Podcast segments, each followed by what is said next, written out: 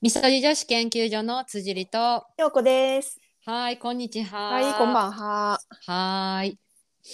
先週の多様性の会について、はいえっ、と、この前ゲストに出ていただいたどなかあみさんからね、うん、うん。すっごいロングお便りをいただいたので、で、はいこれがとてもうん学びのあるお便りというか、うんあのリスナーさんにもシェアしたいなと思う内容だったので、はい。まずそれから読ませていただきます。はい。じゃあ読みますね。うえー多様性の放送、最近一人で考えることの多いトピックだったので、とっても嬉しかったです。お二人とお話ししている気分になれて心が軽くなりました。最後のおっしゃっていた多様性って何だけど話せることがありがたい、大事に大共感でした。ありがとうございました。完全に自己満になってしまいましたが、聞きながら話したくなってしまったことを書かせてください。超長くなってしまったので、えーこちらから送らせていただきました。えーこちらっていうのは Google のフォームうん、から送っていただきました。まず一つ目、えー障害のことに関して、えーヨガやアーユルベーダーの中で障害という概念を聞いたことがありません。生まれ持った個性として捉えているのだろうと解釈していますが、とはいえ私も実際に直面したら個性の一言では片付けられられないだろうなと感じています。今まで身近に障害者と呼ばれる方と接する機会がほとんどなかったので辻里さんがおっしゃっていた「未知」というのがしっくりくる感じです。思い返してみると小学生の時に知的障害はてな発達障害はてなの子がいたのですがなるべく触れないようにしていた自分がいました。みんなもそんな感じでクラスの中で異質で浮いた存在として扱ってしまっていたなぁと。自分の子供が同じ状況になった時私はどんな声をかければいいのだろうと考えさせられましたまた自分の子供自身に何か障害があったら私は何私は対応できるのだろうかという不安が湧いてくることもありますはい、うん、なんかヨうガ、んうんアーユルベーダの観点で捉えてるっていうのが、さすがあみさんって思ったなうんうんうんやっぱりそういうね、うん知識を持った上でじゃあ自分の中でどう解釈していくかっていうのってね、うんすごいうん勉強になるなと思った。うんう、んうん、はい。続いちょっとて、たくさんあるの で次読みますね。そうい言いたいことはね私たちいっぱいあるんですけど、うん、 はい次読みます。はい、えー出生前診断のこと。本当にいろいろな考え方があると思うのですが、私は受けない予定です。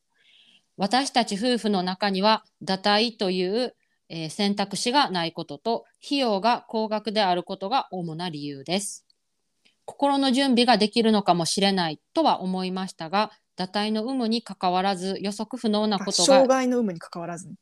あ、ごめんごめん。障害の有無に関わらず、予測不能なことがいっぱい起こるだろうから、自分たち自身を整えておくことで対処していこうという考えでいます。うん、アーユルベーダーでは受精時の両親の状態、かっこ同社バランスと妊娠中の母親の状態、かっこ同社バランスが胎児に影響することでアンバランスが生じると考えられています。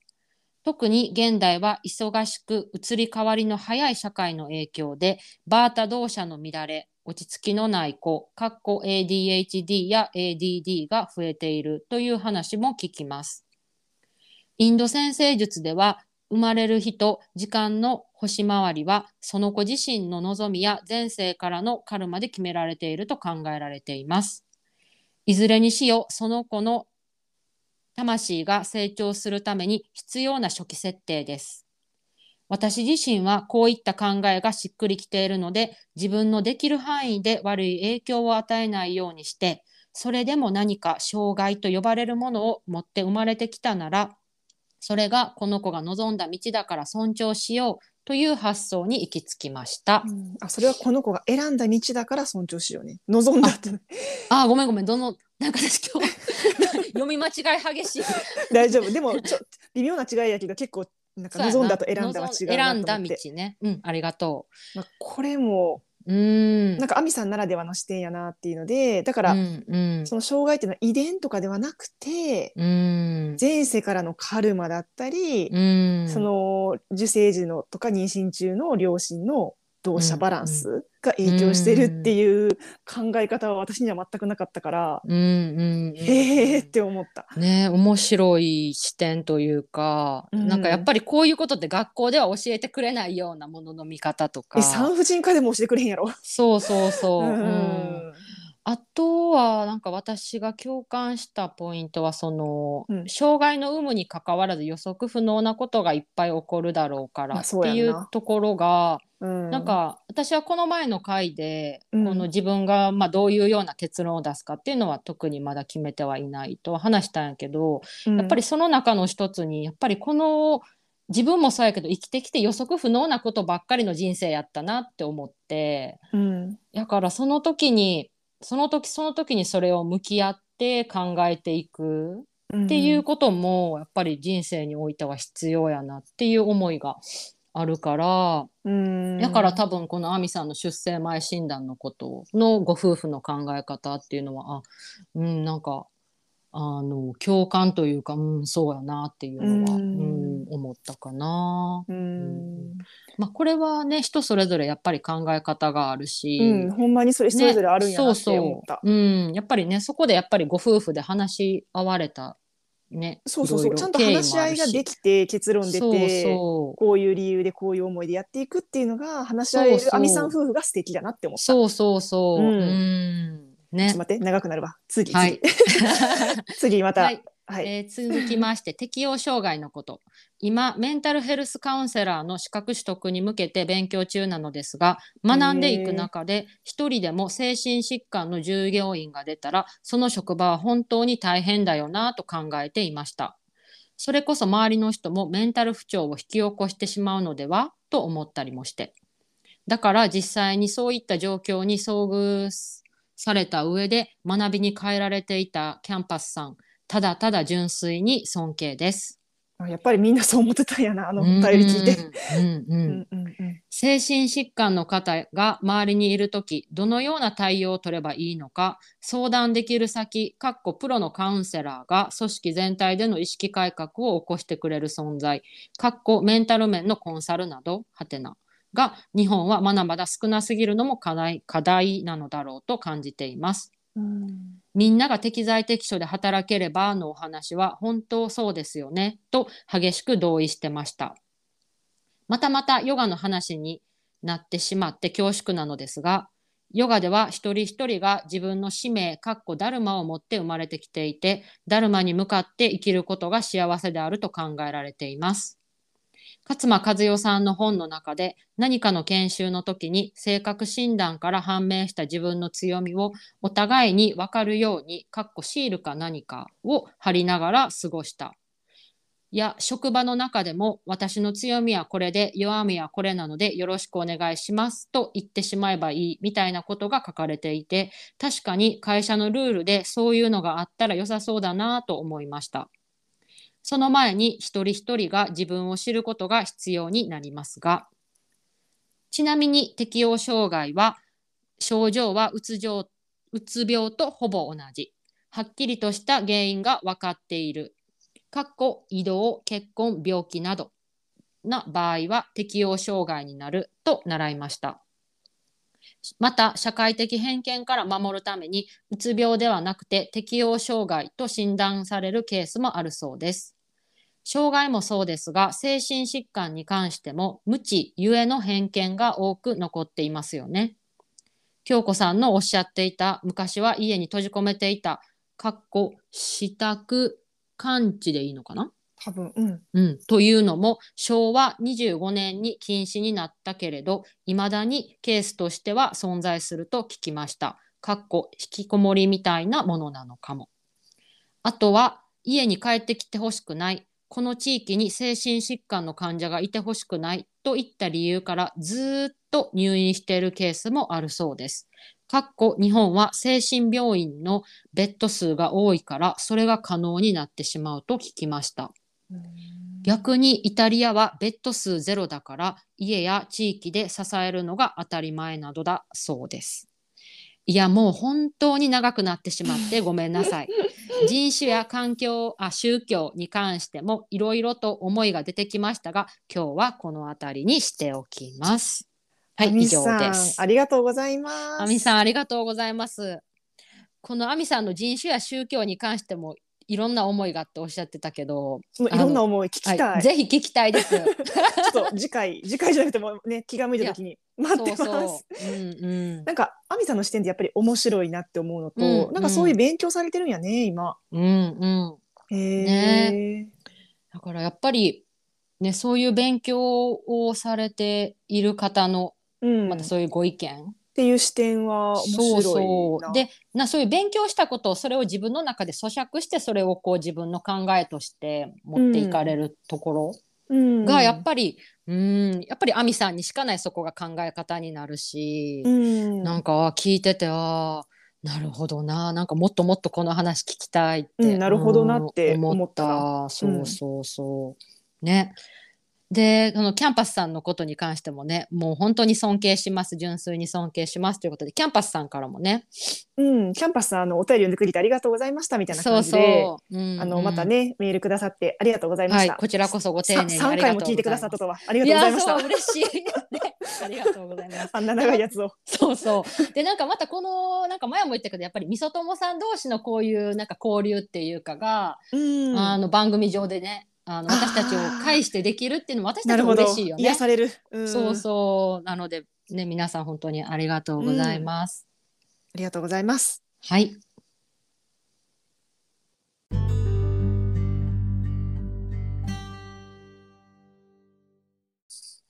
はい、えー今週はですね、えっ、と、みそともさんからのメッセージをあの読ませていただきたいんですが、これはちょっといつものお便りと違って、あの、リアルオフ会 I'm Home の応募フォームの際に、あの、いただいたメッセージが、あの、みそともさんへっていうようなメッセージを書いてくださってたので、ご本人のあの了承を得て、あの、今回ね、お便りとして読ませてもらうことになりました。はいじゃあ読みます。お願い藤し井まさん、す。京子さん、はじめまして。おそらく同い年はてな。聞いてためになる話題が多く、散歩中、通勤中に聞いてます。みそともの皆さん、私は世間では大手と言われる企業に勤めており、20代はお金、昇給、昇格が大事だと思って仕事をしてきました。しかし30代になり部署移動で職場環境が変わったことにより心身ともにダメージを受け、かっこストレスで体重はプラス6キロ、白髪、歯の食いしばりによるエラ張りまで点々点見見た目も大きく変わってしまったこと仕事もうまくいかないことから自己肯定感は下がり点々点うんうんうんある程度のお金があって不自由なく暮らせていれば健康であること自愛ができる余裕があることが一番大事だなぁと考えが変わりました最近は心身ともに健康で過ごすためかっこストレス太り解消も兼ねてに腸活アドバイザーの資格に申し込んだり食事に気を使ったりと積極的に動いていますうんうん。個人的に食事が最も大事だと思いますが、iHerb も愛用しており、マグネシウムサプリサプリやデトックスサプリと愛用しています。はい、まあ本当はね、ぜひオフ会はいで水元の皆様とお話できたら嬉しいですと書いてくださったんですけど、はい。はい、まあ次回よろしくお願いします。ね、ぜひお願いします。なんかこれ多いやー分、うんリスナーさんで同じようにうんうんうんと思う人多い共感を呼ぶお便りやな、あメッセージやなと思ってそうそう。今回読ませていただきました。はい。うん。まあ、実際うちらもさうん。うんうんってとこめっちゃあったもんな。あるある。うんううんんでねまあやっぱりあの私たちもねそれぞれいろいろ体を崩したりとか、そういうことを経験して、うんねなんかこのおはぎさんのお気持ちというかうんなんか共感する部分もたくさんあって、うんねまあ京子ちゃんはやっぱ一番大きいのは、私はこの番組でもアト何回も言ってるようにアトピー、うんアトピーになったのがまあなったのは、ピーまあ、子供の頃からちょっとそういう系はあったけどそんなひどくなくて、うんうんまあ、社会人になってから徐々にちょっとまあ皮膚科に定期的に通い出したんやけど、まあ、ー別に大したことはなくて、ああその時はいわゆるまあ薬塗っておけばい薬い塗やろってう1みたいな、日塗ったら終わりみたいな、ああ、うんなるほどそういう感じ。でそれが爆発したのがまあ、多分厄年の年じゃだいあ前役かなうんうんそれぐらいかな、まあ、とりあえずへ30えになったぐらいうんううんん、なんかやっぱなんか今思えば厄年の年あたりってなんかあるんやなって思う、 体が変わるタイミングっていうか、ああなんかその時、になるほうん、なんか特に何があったってわけじゃないんやけどどうんうんうん、多分私はアトピーとしてブワーって出た今まなるでほどと溜まはっていたものがちょっと違う感じうんうで湿疹がババーってそっかだ出て全身にって言ってたもんね顔はそんな出てなかったんか全身いや首最から初は下な、かうんうんまあ、結局は全身に広がっていったんやけどそのうん後うんいろいろなことを経て、最最初は今まで出たことなかった足に太ももにファって出てんあー、うんうんうんそれがきっかけ、うんへええその時はどんななんか気持ちやったそれいや気持ちなんかまず出たとこないとこに出てびっくりしたのと、うんうんでも私結構体強くてメンタルも強い方で、あんまり風邪とかもひかへんし、うんなんか心のバランス崩すっていう感じでもなかったんな今まで。うんうんうんで別に私は別にこのままで大丈夫やと思ってたらなんか皮膚がおかしくなっていろんな皮膚科を回ったんやけどステロイド出されるだけでうんいろいろ言ってたな確かに行ってた、でストレステロステロイなんかステロイドはちょっとすごい不信感はあったけど医療不信にはなってなかったから、まあ、脱ステのお医者さんを訪ねたり、うんうんまあ、いろいろしてたかな。へえなんかうーんうんうん今は結局治すのは自分やなとか今までの不摂生がたたってあんなになったんやなってわかるけど当時はなんあかー外に解決策を求めてたって感じかもしれん。うんうんうんまあだっうてんそうやなだってやっぱかゆいところが出たらそれは治ってほしいしまあ、その時はその医者に行くのが当たり前やと思ってたから、うんうん、でなうんやっぱり見た目もなやっぱり自分があなんかこういう肌やとなんかやっぱテンションも下がるし、うんうんうんなんかなどうなっちゃったんやろみたいなやっぱ混乱とかもあったんじゃないああそうやな混乱ああいい言葉かもしれん。うんうんでそんな中で脱してやったら余計にさなんか他の腕とかに手とかにそうやもなババってすっごいうんうん今写真見たらよくこんな状態で生活してたなっていうあー肌をさらしてなんかうんうんうんうん生きてたなって思うぐらいひどい状態になって、なるほどうんでもそれでも私の中でうんなんか仕事を自分で選んで標準治療から外れて脱してしてるんやから、そんなそんなんで仕事休むとかありえへんと思ってたからえなんか結構自分に厳しいな、なんかうんうん、なんか別にいやその時はなんかそんなもんやろみたいな、へえ、うんううんん、なんかえいやアトピーごときで仕事休むとかえはみたいな感じで思っててあだーって別に当時はねだってかゆいだけで、まあ、薬塗ったらこのかゆみは治まるの分かってるわけでで別、にメンタルもあと体力的にも問題ないからっていううん感じだったあーそうなんやただ体力的にはすごい多分落ちてて、実はうん24時間かゆいっていうのはすごい体力と精神力を消耗するんやねんな、でも私がしんどかったのはもっとその後かもしれんあそそうなのん後もう一回表標準治療に戻ってステロイド塗ってっていう時期をいろいろ過そうやなごして言って1たね年ぐらい経ってまた2回目の脱ステをしてっていう感じで、うんうんうんうんうん、なんかそっその時はなんやろううんなんかでも過去過去の私は仕事の仕方を振り返ったわけじゃなくて、うん完全に結構食生活かなとか運動不足っていうところをうん原因かなって探って、うん、そこにうアんプローチしてったかな。うんうんうんうんうん、なるほど。あのよく私たちのこの雑談の中であの収録してない時の雑談の中であの京子ちゃん のお家にうん遊びに行く前に京子ちゃんが美味しい油そばの店があるから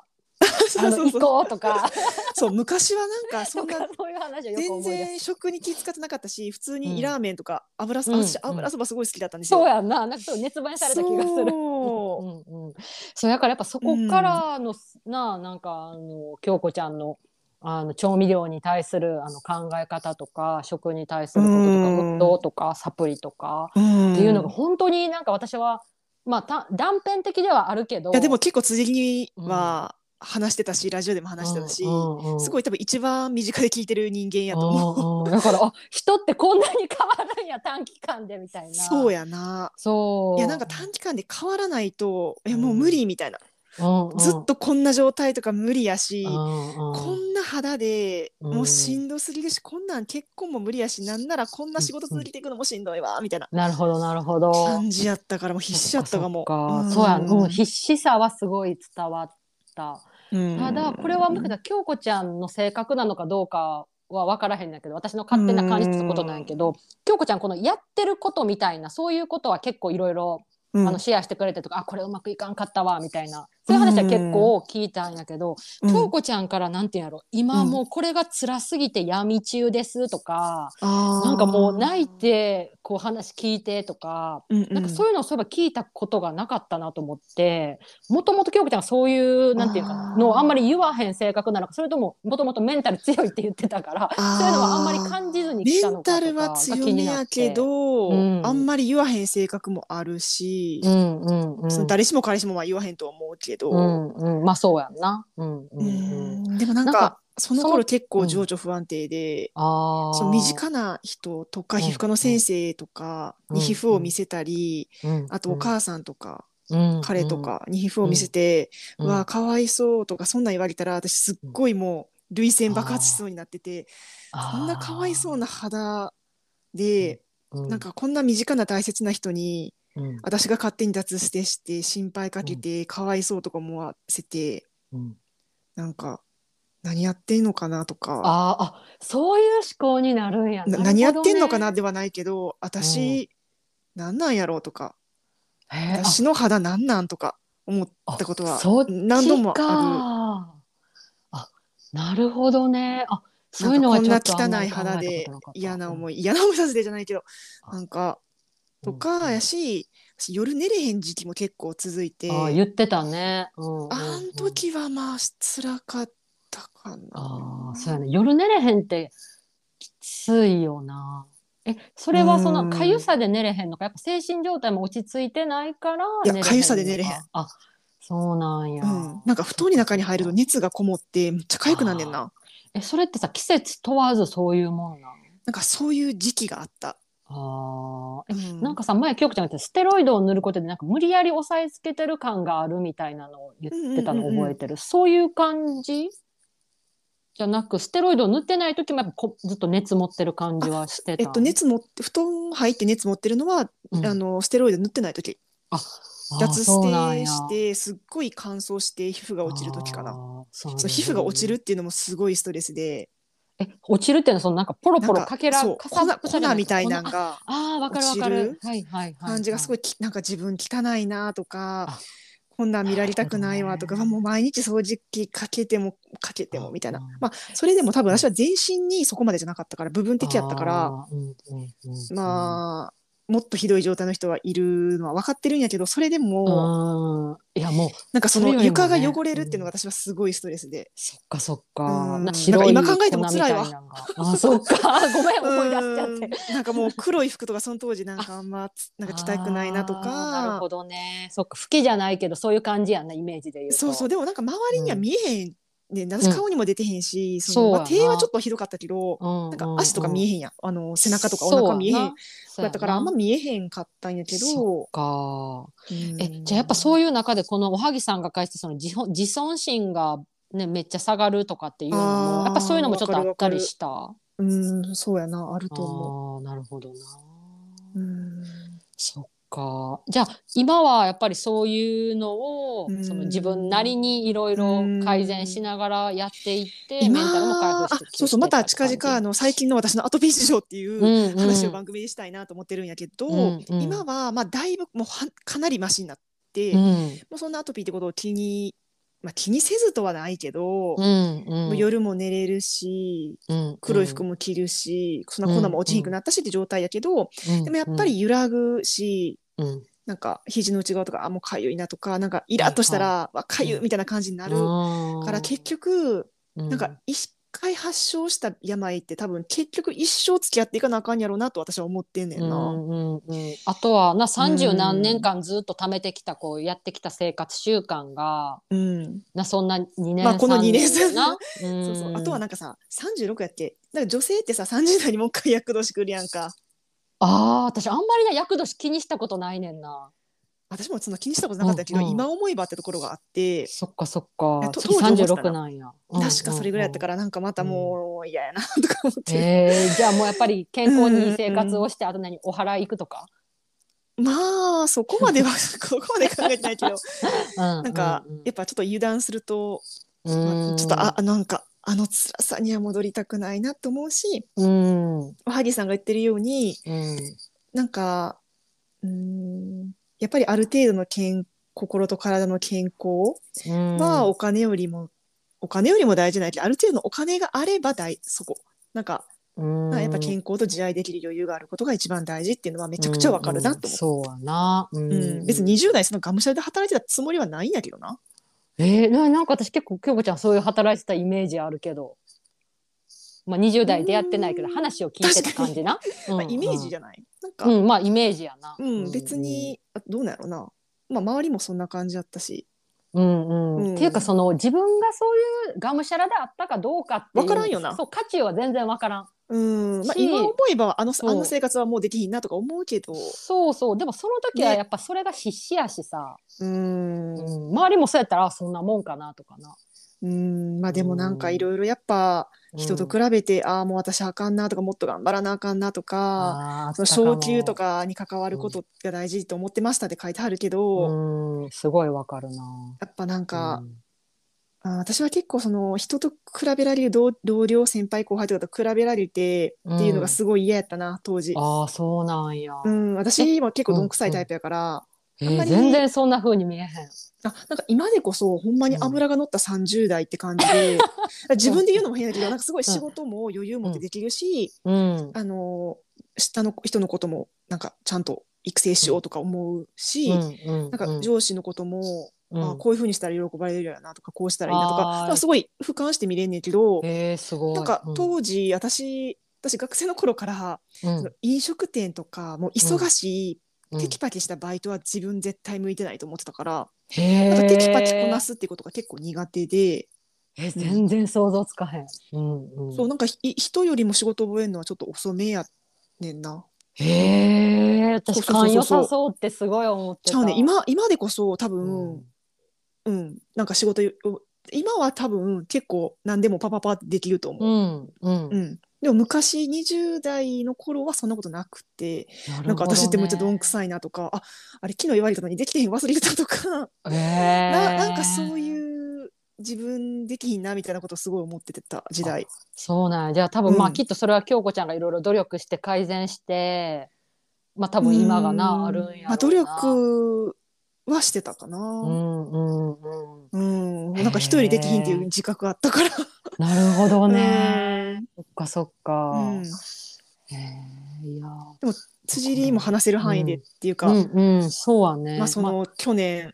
なそそうねの体を壊しうんて仕事を辞めてっていう、うんそうはね。なんかまあ私もこのアミさんがね、出演してくださった時うんに、ちらっとはまあ話したんやけど、まあちょっとかぶっちゃう部分もあると思うけど、なるべくかぶらないように話そうかなと。まあそんな全部覚えてる人いないと思うから 大大丈丈夫夫かな。 いやなんか私はその去年かなあの突然やったと、突然いや今振り返るといっぱいうん、サインはあったがああまあ私のその当時は突然やった。うん私もなんか突然ってイメージだったそうそう。突突然そう突然さ先週からさ私な会社休んでんねん言うてそさうそう そう。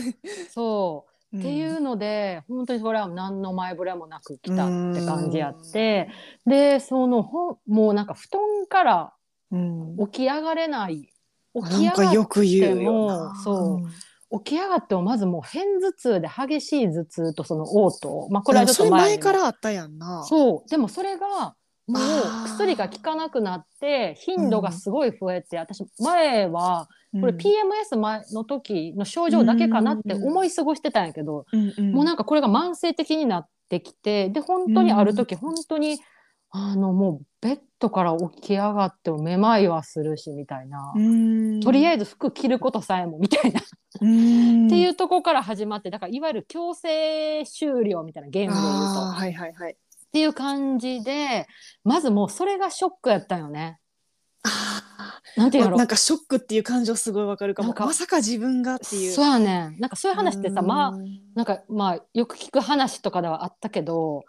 私は、はそうじゃないみたいな多分あったんじゃないかなっうん、ていうのわがかるみんなあるとう思うでそうそう、うんでまさか自分が っていう感じ、うんで、まあ、そこからもう本当に初めの方はまずこんなに急にこんな仕事を休むなんてっていうのに、まあ、申し訳なさっていうあー自分を責め続けた。辻りなんかそういう性格あるもんな、元からあー責任感強いあしさ、とはかなうんでも特にやっぱうりん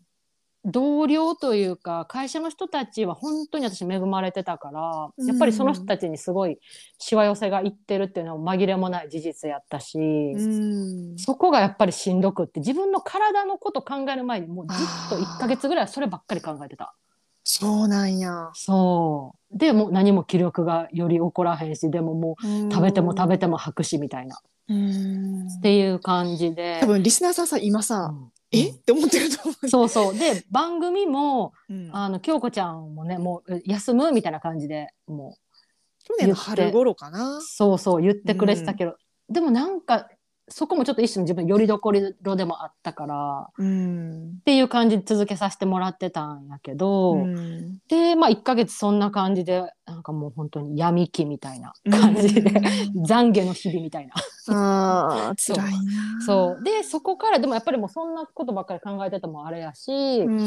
んそもそも自分が体を壊してまで守りたかったものって何やったんやろうっていうところにいろいろ考え始めてで京子ちゃんも言ってたけど、食とか生活習慣の見直しうんあとはその自分の生き方とか人間関係とか価値観っていうものをこの34年間の大掃除を始めたんよね。うんでまあその時にやっぱり前の亜美さんのところでも話したけどやっぱり自分で向き合うのには辛い部分がたくさんあって食とか生活習慣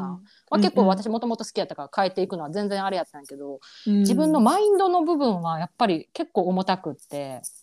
でなあその時にそう亜美さんに出会って。うんあの助けてもらいながらっていうところでいろいろあうんの見直していってでまあだんだんと良くなっていったうんただうん私も京子ちゃんのアトピーとちょっと一緒にしていいか分からへんねんけどうん今だいぶ良くなったけどやっぱりうんまだまだ頭痛があるし、そう全然でもさそうそれまだ症状あるねんってさ昨日聞いた時すすごいびっくりしてそうそう、全然あー合ってる分にも喋ってても違和感全くないし、うん、でそのオフ会の準備とか収録の準備とかもすごいちゃっちゃかちゃっちゃかすごい仕事やってくれるから、うんあ助かるななんかもうしうん次結構回復してんねんなって私は思ってただけよ。あーうんうんうんうん。そう、うんまあなんか、まあ、京子ちゃんもそうかもしれんけど、うんやっぱりなみんなやっぱしんどい中というかそれぞれやっぱ症状はな、出てるし、まあ、もしほんまになんかこれがしんどくてちょっと収録がっていう時は多分言うけど、うんちょっと京子ちゃんに LINE で さ「今日は今日も嘔吐しました」とかさ、うん、 なんかか報告し